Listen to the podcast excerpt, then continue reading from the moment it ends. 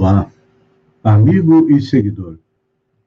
Seja bem-vindo à nossa live diária da Reflexão Matinal, onde eu e você vamos em direção ao nosso coração para lá, como jardineiros espirituais, elevar templos às nossas virtudes, ou seja, procurar melhorar, aumentar, fazer com que cresçam, floresçam e frutifiquem as nossas virtudes, as nossas qualidades e, ao mesmo tempo, também precisamos cavar masmorras aos nossos vícios e aos nossos defeitos, porque são eles a razão da nossa infelicidade. Então, como jardineiros, temos que ter paciência, realizar o nosso trabalho e esperar que o tempo traga os frutos desse trabalho que é a felicidade, que ainda não é deste mundo, mas neste mundo, nós começamos a plantar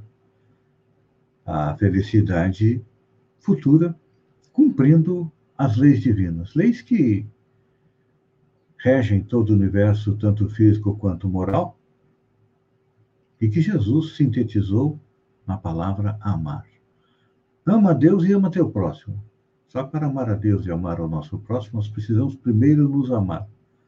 Para nos amar, precisamos fazer a nossa reforma íntima. E, nos últimos dias, estamos é, analisando a lei de destruição, que diz que tudo precisa se destruir para se transformar. Lembram da lei de Lavoisier? Nada se perde, nada se cria, tudo se transforma. Então, diante disso, nós estamos analisando o que é o homem de bem, ou seja, aquela pessoa boa, que cumpre os dois mandamentos, amar a Deus e amar ao próximo, e também já ama a si mesmo. Então, o homem de bem, diz Allan Kardec, no capítulo referente à perfeição moral, não tenta fazer valer o seu espírito, nem os seus talentos às expensas dos outros. Pelo contrário, aproveita todas as ocasiões para fazer ressaltar a vantagem dos outros. Eu diria que, resumindo isso, nós nunca devemos ser, tentar ser o rei da cocada preta, ou seja, aquele que está sempre com a razão. Até porque, sendo ainda espírito imperfeito, é claro que nós cometemos erros.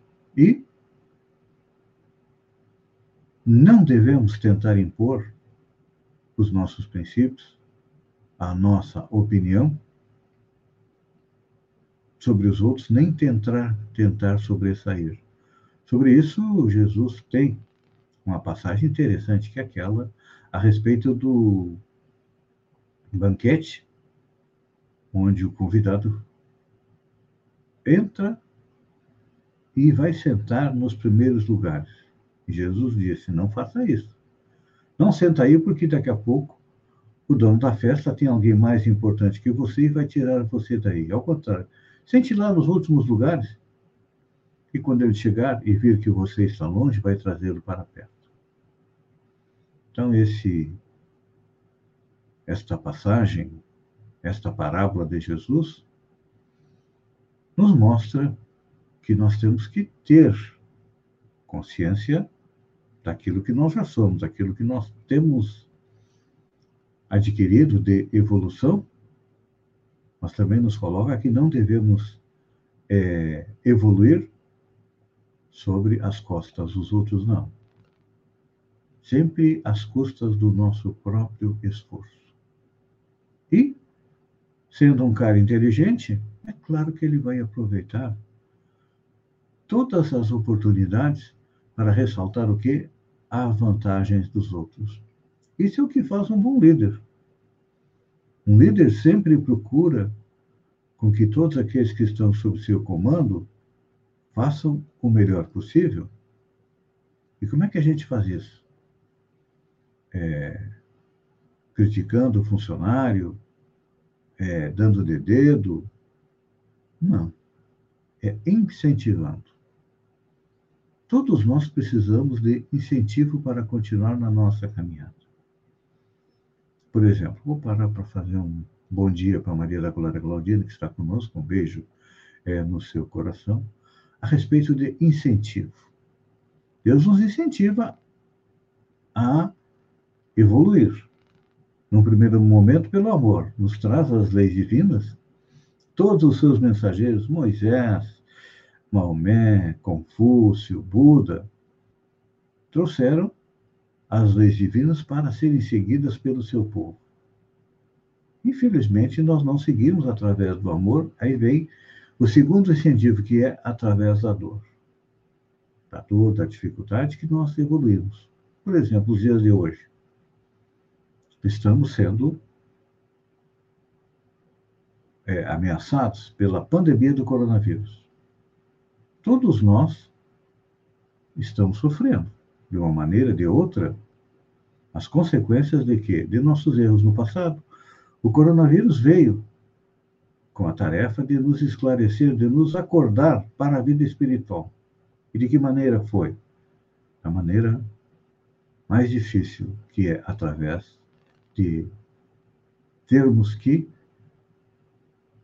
compreender a vida espiritual através da morte dos nossos entes queridos, dos nossos parentes, dos nossos familiares. Só no Brasil estamos próximos dos 470 mil óbitos. E há todo um conjunto de medidas que temos que aprender a tomar, os protocolos de saúde, temos que aprender a controlar um pouco mais os nossos gastos, porque o desemprego está aí. Temos que lembrar também de Deus, e temos feito isso através da oração. Enfim, e aí continuamos na nossa caminhada. Vamos aprender a lição? Espero que consigamos aprender a lição do coronavírus, de sermos também um pouco mais fraternos, olhar para aqueles que estão à nossa volta e procurar ajudá-los. Normalmente a gente pensa que ajudar as pessoas é doar uma cesta básica, mas não. Parábola, uma parábola de estímulo, é uma oração por aqueles que sofrem. Todas essas são maneiras de auxiliar que o coronavírus está fazendo com que a gente utilize os nossos talentos para quê? Para a nossa evolução e para a evolução dos demais. Então, pense nisso, amigo e seguidor. Um bom sábado e até amanhã, no amanhecer, com mais uma reflexão matinal. Um beijo no coração e até lá.